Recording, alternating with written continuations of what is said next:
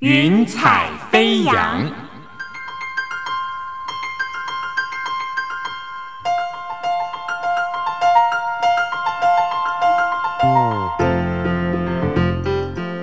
让每一朵云彩的生命牵引着你心灵的飞扬。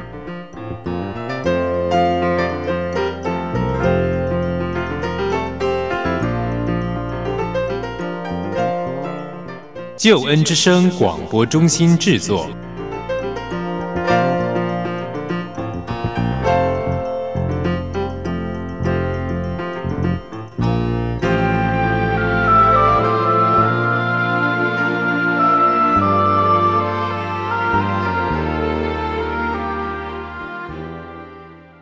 非常欢迎你收听《云彩飞扬》，我是你在空中的好朋友英如。台湾过去呢发生过了很多因为得不到呢就毁了你的恐怖情人的伤害事件，让男男女女在面对爱情的时候变得更加的谨慎，唯恐自己会遇到了恐怖情人。可是悲伤的是，如果今天我们自己就是一名恐怖情人，我们曾经酿下了大错，在接受了法律制裁以后。我们该如何面对往后的人生和一连串的生命课题呢？我该怎么面对家人跟社会呢？而我的人生是否已经彻底毁灭了呢？我还有希望吗？还有人愿意接纳我、爱我吗？说到这里。我希望听众朋友先有一个心理准备哦，因为今天要分享的故事有可能会让你有感觉到一丝丝的沉重，或者是你可能听了会不太舒服。但是如果你愿意听下去，我相信你会听见很不一样的生命启示。让我们来欢迎林伟萌先生，伟萌哥你好，你好，你怎么愿意上节目分享你的故事呢？其实我也是很怕。但我觉得每一次的上台，我都觉得是上帝亲自派我来的。那我的个性是我希望把这件事情，只要我不讲，就没有人会知道。但上帝的原意是我可以去鼓励更多失望的人、失丧的人、伤心的人，他们走不出来的人，我可以用我的例子亲自去鼓励他们。我觉得这样很好。嗯，是开场我说到了一个名词哦，叫做恐怖情人。伟蒙哥，我想请问哦，恐怖情人这几个字的这个标签，你怎么看待它？刚开始听到的时候啊，我就会觉得我很不能适应，因为我从小到大其实是一个模范生，所以人家会说你是好学生哦，你好棒哦，你那个书法写得好漂亮哦。就永远跟那个恐怖情人其实是呃没有任何关系的，但是呢，我在感情上确实是做了很不好的示范，我成为了一个恐怖的情人，这个标签呢可能会跟着我一辈子。每一次我听到呢，我内心还是会很沉痛的。但感谢主，现在我有了一个信仰，我是乐观的面对，我会向上帝祈求祷告。祈求赦免。其实我觉得很多加害者的背后，其实有一段受害者的一个生命历程。哎，所以我觉得今天话说从头一下来聊一聊伟蒙哥是怎么长大的哦。你说你从小就是一个模范生啊，功课这么好，爸爸妈妈应该很疼爱吧？像我就想说，如果我考全班第一名，我妈应该会到巷口放鞭炮，搞得人尽皆知这样。我们家其实是一个，我现在看是一个健全的家庭。爸爸呢是一个计程车司机，他对于孩子的课业呢是特别的要求。我从小呢从我爸爸得到的讯息就是，你要把功课考好哦。我永远记得的是有一次我好像写作得到了一个假下吧，那时候是用甲甲乙丙丁的甲，我很期待得到爸爸的称赞，但是。我回去看到爸爸的是呃一张痛苦的脸，他会说：“伟萌啊，你为什么没有得甲上呢？你应该更好的。”就是这样，呃，类似的情形就是反复的发生。我考了九十八，可能是全校最高，但是在他的眼中，一百分才是完美的，全校第一名还不够完美，所以那时候压力很大。但我还有一个很大的压力源是来自于我有一个从小到大功课都比我好上十倍的哥哥，我一直把他当成假想敌，因为我想得到爸爸的称赞，但是爸爸一直把目光集中在大哥的身上。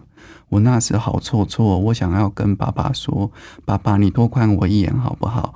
我很拼的诶，我现在是全校第一名诶，你不要看那个九十八分那个少掉的两分好不好？”我很想跟爸爸这样说，但是我办不到。我的爸爸都会把眼光、把那种喜爱都关注在我的大哥身上。那这样的话，对哥哥不会有一种又爱又恨的感觉。就一方面觉得说，哇，这个人是我哥诶，真蛮光荣的；但二方面又觉得说，天哪，我真希望你消失。嗯，我从小就有这种感觉，于是呢，我的人格从小的人格其实是不快乐，然后有偏差的。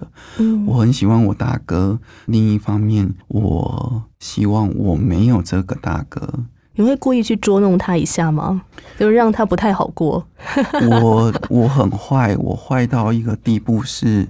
我永远记得他在常常在用收音机在听英文，在练习英文。那时候是妈妈买的一个新的收音机。那时候呢，我居然会去做一个很愚蠢的动作，就是把那个收音机的电源线剪烂掉，让他不能再收听。我的比较心态已经滋长到，我不想看到我大哥英文成绩那么好。又得到爸爸的称赞，所以呢，我做了这种举动。我相信那时候我的爸爸妈妈也会觉得很奇怪，为什么这个老二不喜欢大哥，也不喜欢妹妹？他们应该会有这样子的一个 question mark 在里面。嗯，是爸爸妈妈有跟你谈过吗？谈过你的内心的状态？爸爸还是那个。原则就是你要更认真哦，你更认真，你就可以跟你的大哥一样这么有出息。然后我的妈妈不是，我的妈妈从小到大就是希望我们能够健康的成长，所以我妈妈对我们的爱是那一种生活上的照顾，她不太在意我今天考了多少分。是，所以我在家里唯一的避风港是我的妈妈。嗯，那在学校呢？你在学校有遇到人际关系上的挫折吗？我在人际关系上的挫折，其实追根究底就是来自于我在课业上很喜欢比较。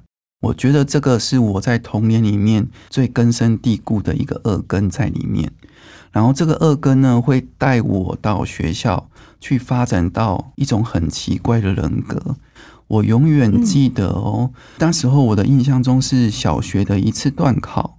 然后那一次段考呢，就是下课后，我看到一个成绩比我好的学生，他去上厕所。我走到那一个学生的旁边，我把他的橡皮擦拿到垃圾桶丢掉。我不喜欢看到那一位同学他考试成绩比我好，所以我做了这件事情。印象最深刻就是我常丢别人的橡皮擦，但是不是那些成绩不好的，是那些成绩比我好的。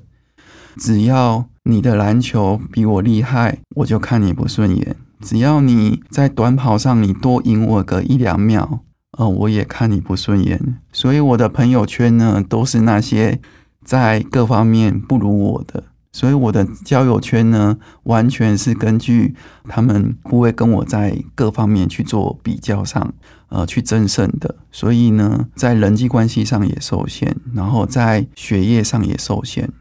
我很清楚知道，我总是拉不下脸来去问那些成绩比我好的同学，我只敢去问老师。从小学到中学到大学都是这样。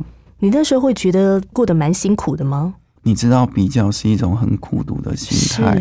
你知道比较的话，一比较，永远都会有人比你还要厉害。真的呀，比不完呢。真的，所以。你说，呃，小学、中学、大学，因为比较的心态在里面的时候，其实你的快乐没有很长久。你今天或许拿到了不错的成绩，全校第一名，但我也可以跟你说，那个快乐的感觉，它没有办法超过一天，反而是痛苦的感觉，它是持续到很久的。考了一点不好，你责备自己，那是很长久的。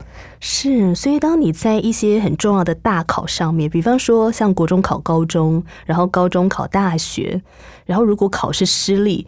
可能你考上的学校，一般的人啊都觉得我要去放鞭炮了，但是可能没有达到你自己的一个标准跟期待的时候，确实那种心情是怎么样？我分享一个最真实的例子，就是那一次我们国中要考高中放榜的时候啊，我考上台南二中。哎，我现在看台南二中，我觉得那个是一个很好的学校，但是你知道吗？我觉得那时候考到那个台南二中，简直是世界末日。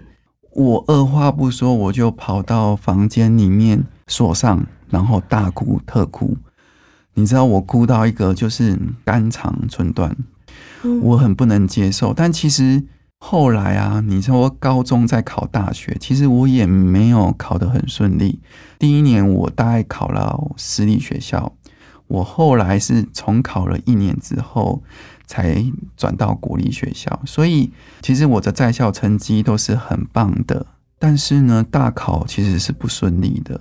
那不顺利这种是会累积的，内心其实会累积。我总觉得我好像没有办法做一件让家里人高兴的事情。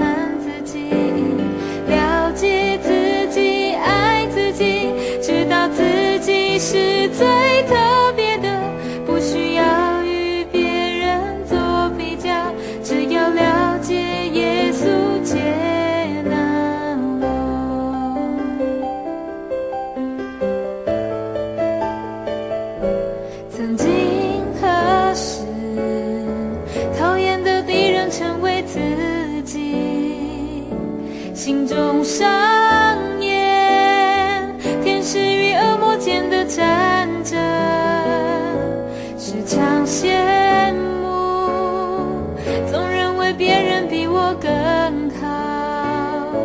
感到疲惫厌倦佩戴着虚假面具多少挣扎与矛盾多少怀疑与真实的自己，更无法一人独处。当我打开神经，直到天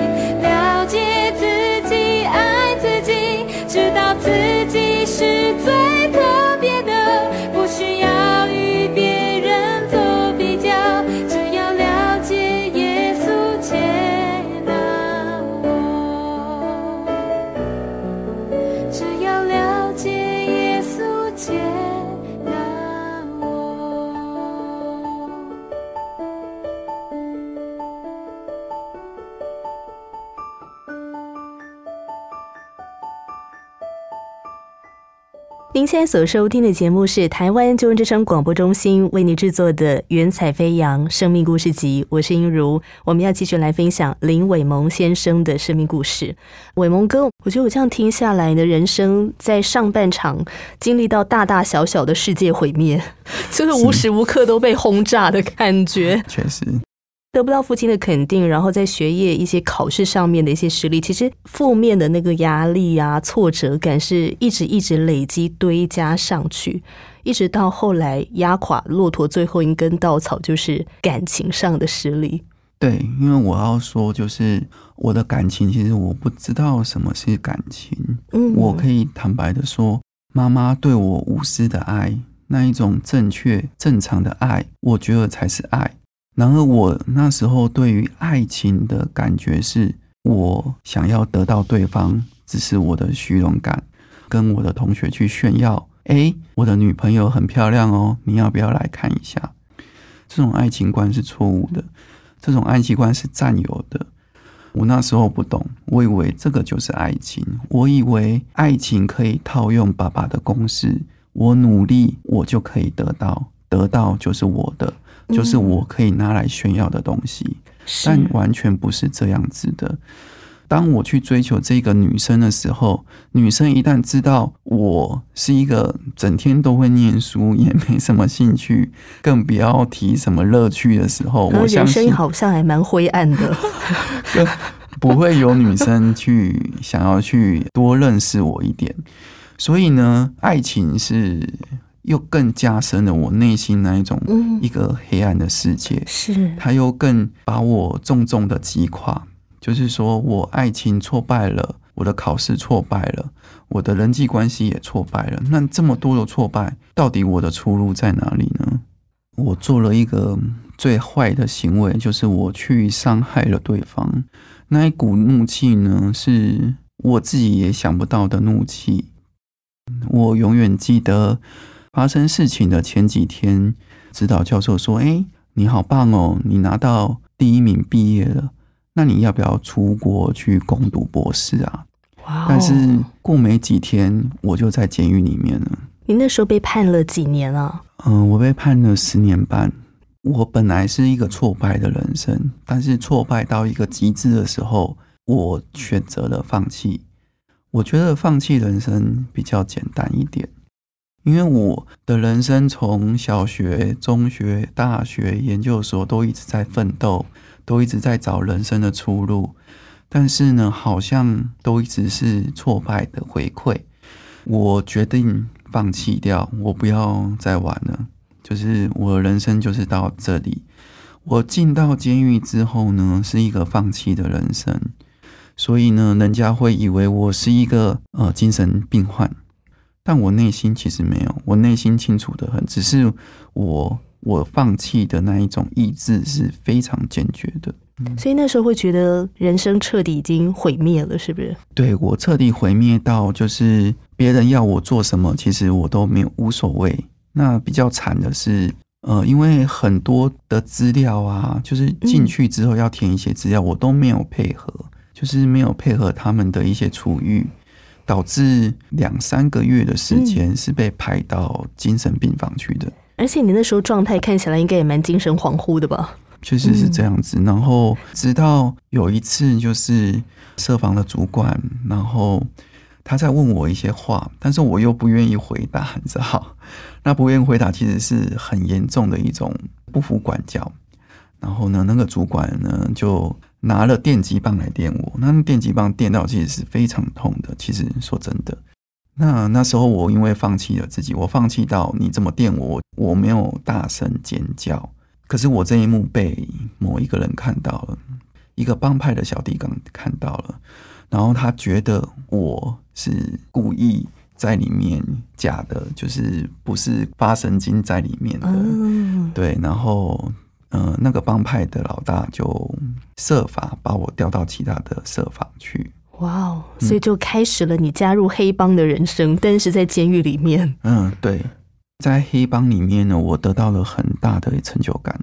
嗯，那个成就感是因为每当需要修理的人，他们都会派我去处理。你看起来非常的文质彬彬，哎。可是当我不怕死的时候，其实是像一条疯狗一样。嗯嗯嗯，对那会往死里打，是不是？今天我出去打的时候，如果我今天刚好挂了，其实我也不会觉得怎样，所以我可以死地打，我可以一直打，我可以拼了命的打。我那时候喜欢陈修斗狠，我那时候喜欢帮派老大把我拉到他的饭桌，跟他一起同桌。我觉得我呢在那时候得到了成就感。那时候在往死里打的时候啊，你以前好好学生的时候，绝对不可能做出来的这些事情，你那时候心里面会有没有一股很扭曲的爽快感？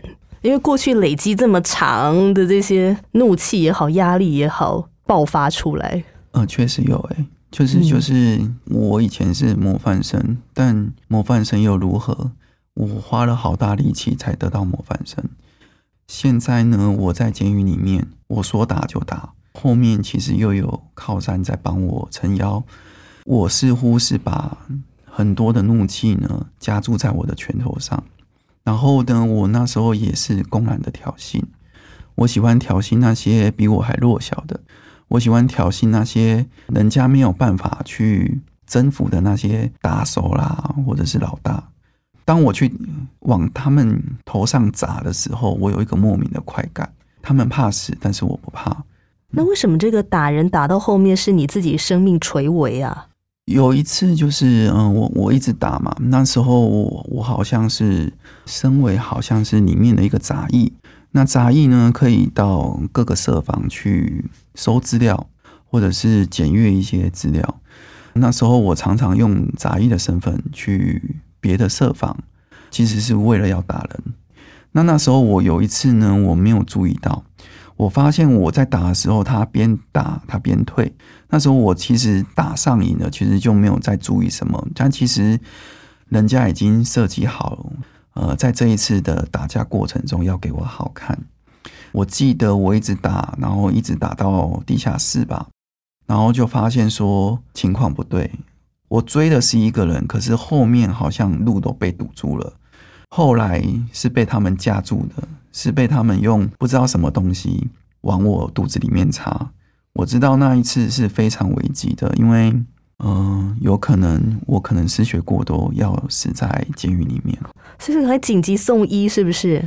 对，后来是爸爸妈妈他们来的话，就已经知道你发生什么事啦。大约知道发生什么事，但是嗯这中间其实有一个恩典。我我自己晓得，这个这一下下去的时候呢，我可能活的几率没有很高。我那时候有一个生命上的一个转变，就是我第一次在我的人生中做了一次认罪的祷告。我向上帝说：“上帝啊，求你怜悯我，求你宽恕我，让我还有机会去看到妈妈。呃，我没有讲错，我是想要看到妈妈，不是爸爸。我很清楚的知道，因为我想去摸一下妈妈的手，因为我想感受到那一次妈妈无私的爱，所以我那时候要要离去之前，嗯、我求的祷告是我认罪，我想看到妈妈。上帝怜悯我，呃，我有意识的时候是听到妈妈的呼唤声，那时候是在一间医院里面，但是我手跟脚是靠着的。我知道那时候上帝垂听了我的祷告，那我的生命从那一次开始，我觉得生命有一个很大的一个转变。亲爱的朋友，在一段歌曲过后，我们要继续来分享林伟萌先生的生命故事。究竟他是怎么样在监狱里面经历到这股曙光照亮他的生命，让他的人生可以再次的重新开始呢？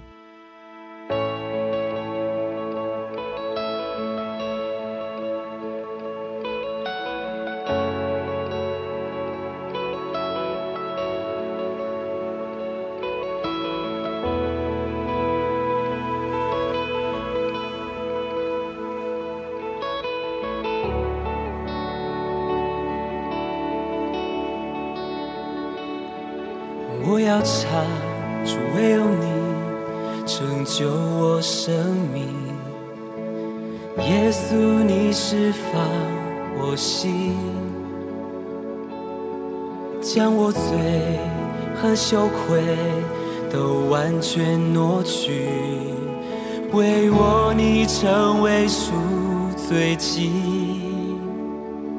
我已被赦免，在你十字架前，我已被接纳，你爱使我完全，你已洗净所有误会，我已被赦免。我站在逆光中的荣耀恩典，在公义和怜悯中间。万人中呼召我到你宝座前，基督你活在我里我已被赦免，在你十字架前，我已被接纳，你爱使我完全，你已洗净所有误会，我已被赦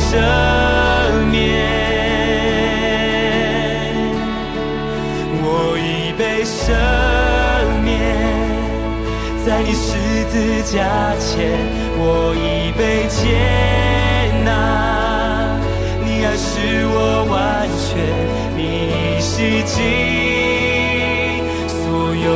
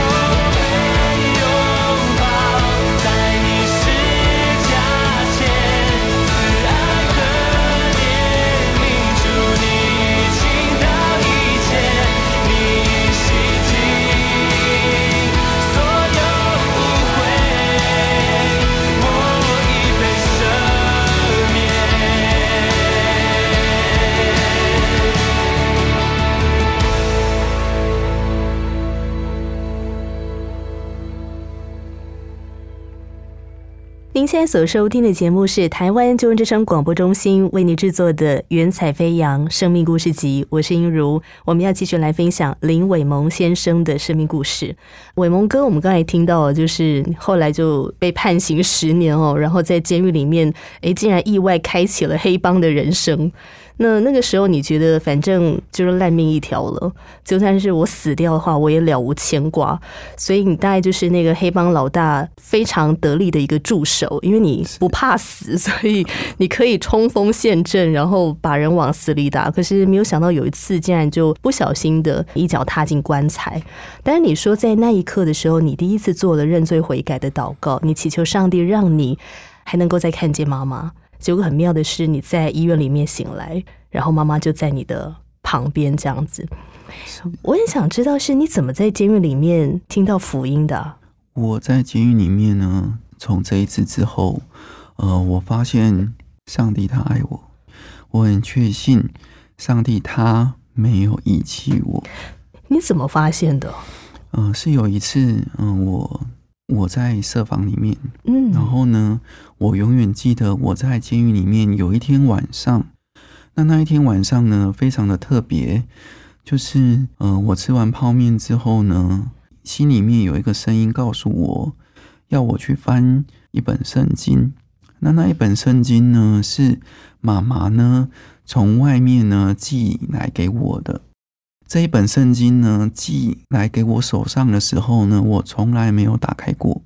但不晓得那一天呢，就是有一个声音，就说你去翻圣经，去翻一下就好。然后我打开圣经的时候，就是那圣经前面呢有几页呢是用钢笔写的一些字。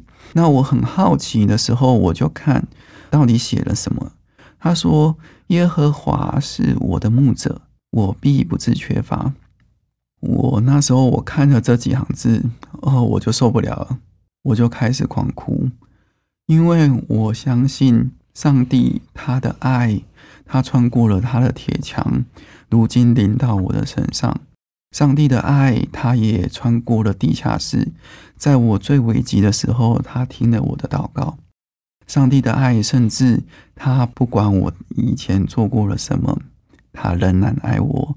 所以他说：“我必不致缺乏。”我那时候我在监狱里面小小的空间里面，我感受到满满的爱。就在那一个狭小的空间里面，我开始狂哭，我为我的人生狂哭。我从看到那一个圣经开始，我狂哭。我觉得我的人生怎么会这个样子啊？我好辛苦的想要去赢过别人，想要胜过别人，但我的喜乐总是好少。我的人生到今天，上帝拯救我之后，我才发现说，原来有一种爱，它不是我呃努力去追求。它有一种爱是它一直都在，有一种爱是它不看我是是不是受刑人，他的爱就是在我旁边。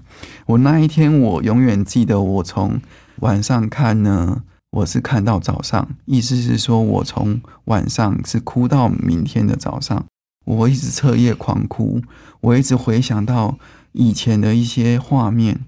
哦，我上台领奖，哦，我现在双手靠着。哦，人家以前说我模范生，哦，我现在是恐怖情人，所有的情绪纠葛，我崩溃了。因着我的泪水，我相信上帝在那一夜里面，他用圣灵清清白白的告诉我，他要洗净我身上到末了所有一切的罪恶。所以我很感动，我相信这样子的爱是我一生中没有办法呃遗忘的爱，就在那一天晚上。当我们有这样的一个心态上的转变的时候，真的就带领我们人生要走向一个完全不一样的方向。所以伟蒙哥，你原本是被法院判刑是十年，你后来是多久就出来了？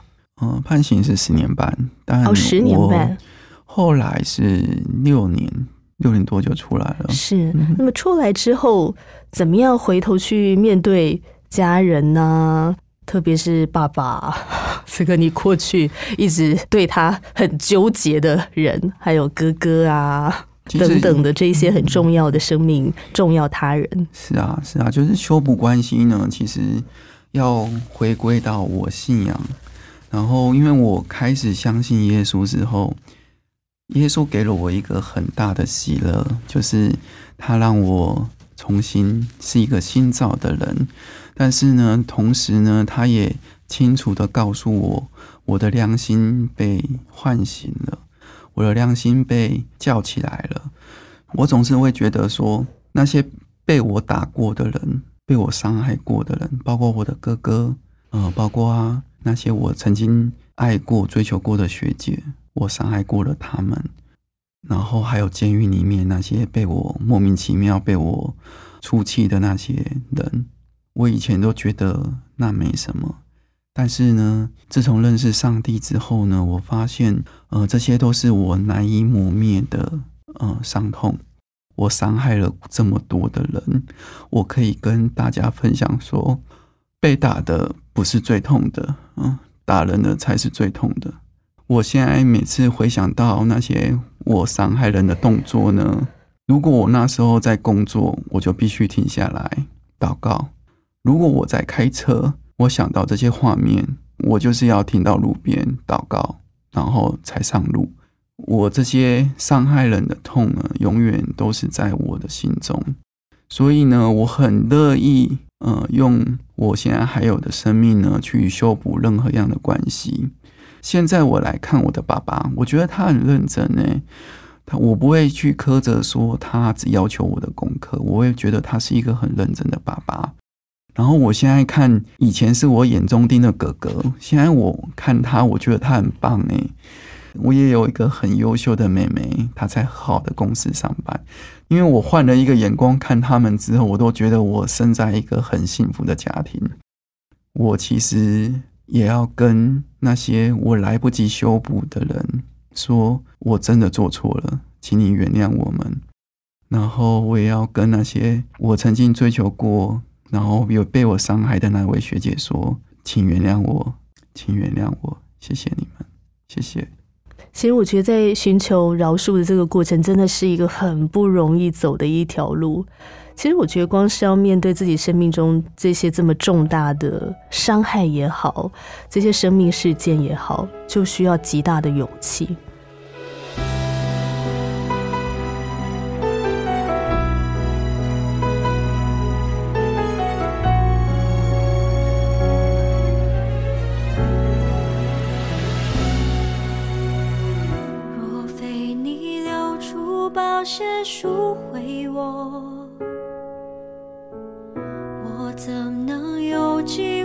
重新来过？看见我所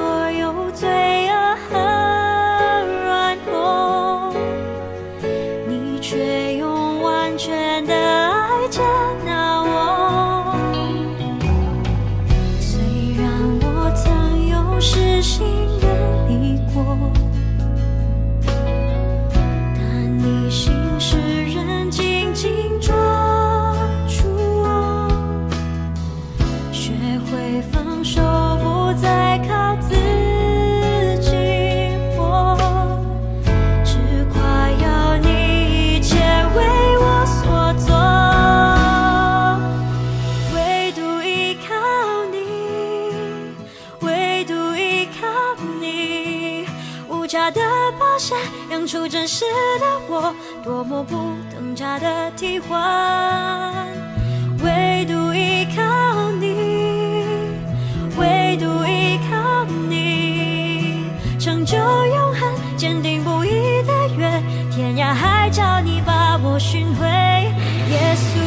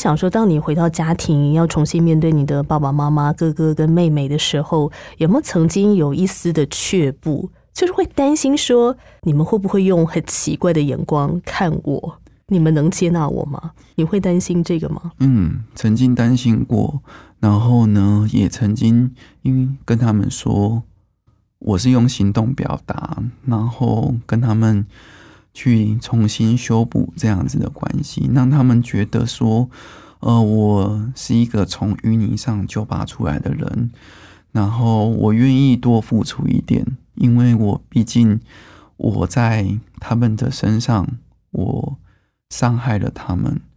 对，然后我愿意比别人多付出一点，包括跟哥哥的关系、跟妹妹的关系、跟家庭的关系都是一样的。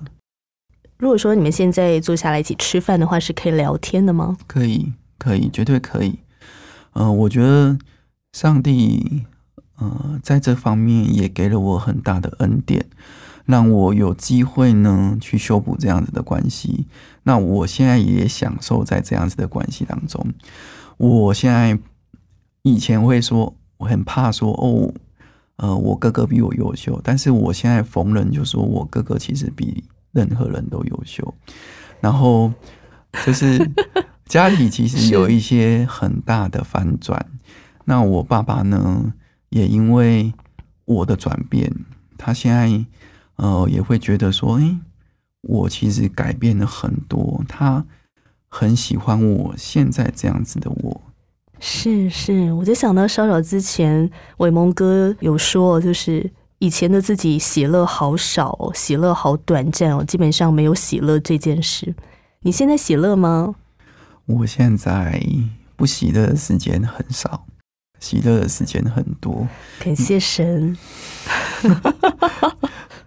因为我发现说，上帝他给我生命是值得喜乐的，嗯上帝给我机会呢是值得喜乐的，上帝给我可以修补关系也是喜值得喜乐的，对。然后上帝要我喜乐的原因是，他要我把喜乐再传给下一个人。所以呢，嗯、如果有些觉得自己不喜乐的，我觉得上帝他是喜乐的源头。感谢神。不过我蛮好奇的，伟蒙哥，你自己经历上情感上的一些挫败哦，你那时候还会向往爱情吗？我那时候出来的时候啊，其实没有向往爱情这种东西，因为我知道上帝他完完全全的接纳我，但是我的爱情故事呢，人不一定完全的接纳，所以我不能要求，呃，那个我喜欢的人也接纳我以前的爱情故事，所以呢，我可以很坦白的对我所爱的人讲，但我没有确信他可以完全的接纳我。然后我在教会里面，其实也有遇到一些比较喜欢的、比较欣赏的姐妹，嗯，但是我都用圣经的话，就是不要惊动，不要叫醒我所亲爱的，是等他自己情愿。但是那一种自己情愿，可能要等好久，因为怎么可能会有姐妹自己情愿来问你这些呃你过往的东西？是所以爱情这些事情，其实是我出来之后，就是放在一边了。所以后来你是在教会在多久之后遇到了您现在的妻子新化呢？我记得是在五六年之后，然后我遇到了他，嗯，对，然后他给我的印象就是，我永远记得他第一次在小组里面的自我介绍，然后他就会说：“哎、哎，我是真心话，我的名字很好记。”然后呢，他就会又加一句：“嗯，我我刚离过婚，这样子。”这么直接，对，然后我就会被他，他以他以为他的刚离过婚会吓走很多人，是。但是我觉得他的那个刚离过婚反而会很吸引我，为什么呢？因为我觉得他很诚实啊，嗯。嗯，，他很他觉得他没有必要去隐瞒这些事情，我觉得得呃，他跟我的那个痛调会比较相符合一点。嗯嗯嗯，对是是，因为你很想要很坦然的面对你的人生，所以其实呃，伟蒙哥你在教会，教会我们认识很多的会友啊、弟兄姐妹，所以其实他们多半也都知道你过去的这些生命的历程。会会，他们都知道。所以你会期待说，呃，如果未来的妻子也好，她也可以是一个很坦然面对她自己生命的一个人。所以你听到新化姐的介绍之后，就诶，这个人对她产生了好奇心。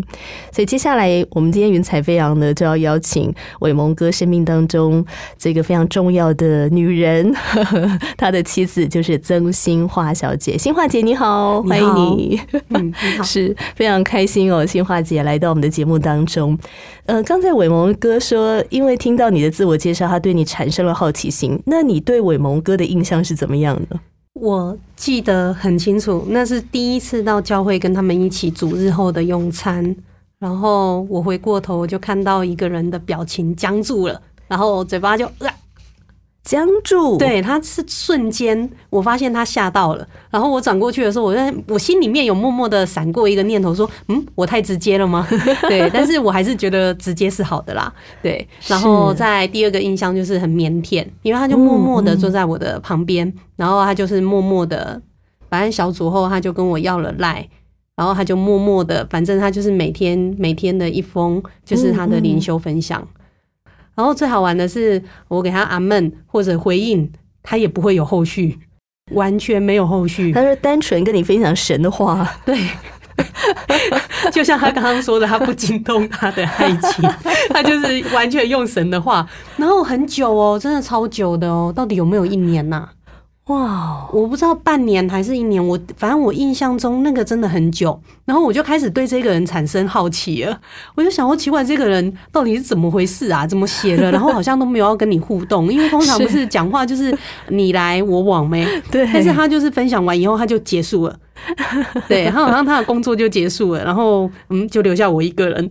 对，然后我就默默的思考，然后呃，我就从一开始我只是阿闷，是。后来我就开始会分享我的灵修分享，嗯嗯然后后来就发现说，奇怪，这个人他的分享里面好像有一些东西跟我好像，什么东西啊？我真的不晓得是什么东西，就是你有感觉到这个人应该也很有故事，对我就觉得这个人一定经历过神，对，因为我觉得，嗯，当然很多基督徒。都经历了神的爱，但是因为我们真的比较特别一点点呐、就是特别坏，对，所以 所以就经历的那个救恩好像又特别大力一些些，可以知道，嗯，可以知道在罪里面打转的痛苦，然后被救赎以后的那一种喜乐。所以我觉得在呃字句上面的分享，或者在言语上面的分享，其实不太一样。嗯，对是哦，我有一天我就受不了了，我就跟他讲说，哎、那、我们要不要约教会 吃约个晚餐？对对对，其实我们都会在教会。我就说，我觉得你应该是有故事的歌哈。对，我们要不要聊一下，彼此分享一下见证？对，因为其实我们我到教会，我只是分享说我离婚，但是我并没有再多说。嗯，对，嗯嗯那我只是就觉得这个人一定有故事，我只是是。很很希望知道他的见证是什么。嗯嗯对。所以当你们这样约出来之后，那伟蒙哥，你那时候已经有心理预备，我要跟他分享很多自己的故事了吗？有，其实我已经嗯、呃整理好了，整理好了，就是说我不会去避讳，嗯、我呃坐过牢这件事情，嗯。然后我也不会避讳我什么时候出来，然后我现在的工作是什么，然后我愿意就是一五一十的跟他讲，因为我觉得这样子对我很好，对他也很好。所以你不会怕说自己讲完之后可能会把对方吓跑之类的我那时候那时候是想要把他吓跑，但是好啊？像、真的啊、好像他他的更猛这样子。是，所以你们两个在彼此交流彼此的故事的时候是哇哇哇，就是充满了惊讶吗？嗯是啊是啊，就是他吓我的时候，我才发现说，嗯，这个女生好像也要来吓我。所以新化姐，当你听到伟蒙哥的故事，他过去呃曾经是一名恐怖情人，然后坐过牢这些事情，没有把你吓跑哦。没有啊，为什么呢？因为他也没有被我吓跑。但是其实应该说，那个时候也没有进入到说哦，我们是要交往或者彼此喜欢。其实那个时候都还没有。是呃都还没有到那一个阶段呐、我只是真的就赞叹，我就觉得很感谢主。所以其实你如果要问我当下的感受是什么，我当下的感受就是感谢主，因为你真的是眷顾每一个向你呼求的人，嗯而且他真的是他的爱怎么可以那么的完整？他没有条件，嗯就是他不是因为他是模范生爱他，他反而因为他犯了很大的错以后，向他彰显了他的爱。嗯然后我自己也是啊，我自己也是经历了，我觉得我我自己都没有办法接受的自己，然后我的人生一团糟以后，结果被神的爱给拥抱了。对，所以如果真的用几个字来形容，就大概就是感谢主。对是嗯你们后来认识了多久？决定要谈恋爱交往？没有认真想过哎、对有半年吗？有交往了多久？决定结婚？哦，就快了哦。大概也是半年。哇，嗯是是是，感谢神呢！所以上帝真的在教会当中为你们预备了伴侣跟美好的婚姻。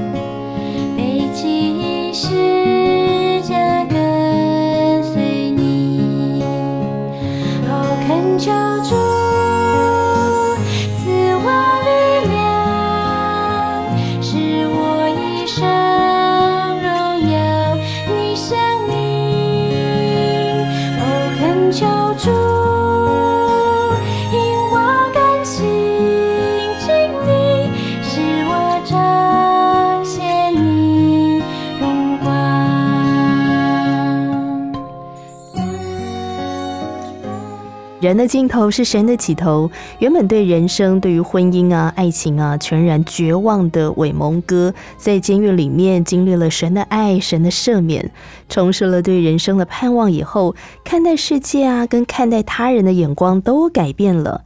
这也才真实的体会到过去被他伤害的人的痛苦，承认自己做错了太多。他开始积极的修复和他人的关系。而当林伟萌的生命经历了蜕变之后，爱情也悄悄的来到，在教会里面呢，遇到了妻子曾心化。那刚才我有问伟萌哥说，呃，会不会担心自己的背景啊会吓跑新化姐？结果伟萌哥说不会，因为他发现新化姐呢也是一个很有故事的人。在下一集的《云彩飞扬》节目当中，除了要和你分享新化姐的故事之外呢，也要来聊一聊哦，当两个不完全的生命，而且都经历过大起大落的生命，这两个人进入婚姻之后，要怎么样建立幸福的家庭呢？非常的希望听众朋友呢，继续的来收听下一集的《云彩飞扬》。那么我们今天的节目呢，已经先纳入在云彩飞扬福音见证宣教施工当中了。如果要索取今天的故事 CD 的话，啊、可以跟英柔联络。那么当然，如果你希望对于基督信仰多一点的认识，我也鼓励你可以来参加救恩圣经函授课程。那么，如果你要呃更方便的来收听云彩飞扬节目的话，除了使用救恩之声的官网、微信以及我们的 APP，都非常的欢迎你可以下载使用哦。因为在收听节目上面真的非常方便，而且还有其他的好节目呢等着你来发掘。好的，那么如果你要索取实体的 CD，或者是要参加救恩圣经函授课程，欢迎你跟英如联络，电话请拨零二二七五四一一四四，来信请寄台北邮政四十四至八十号信箱。今天再次的感谢伟萌哥和杏花姐的来到，谢谢你们。谢谢。那我们就下一回云彩飞扬空中再会，拜拜。若不是你的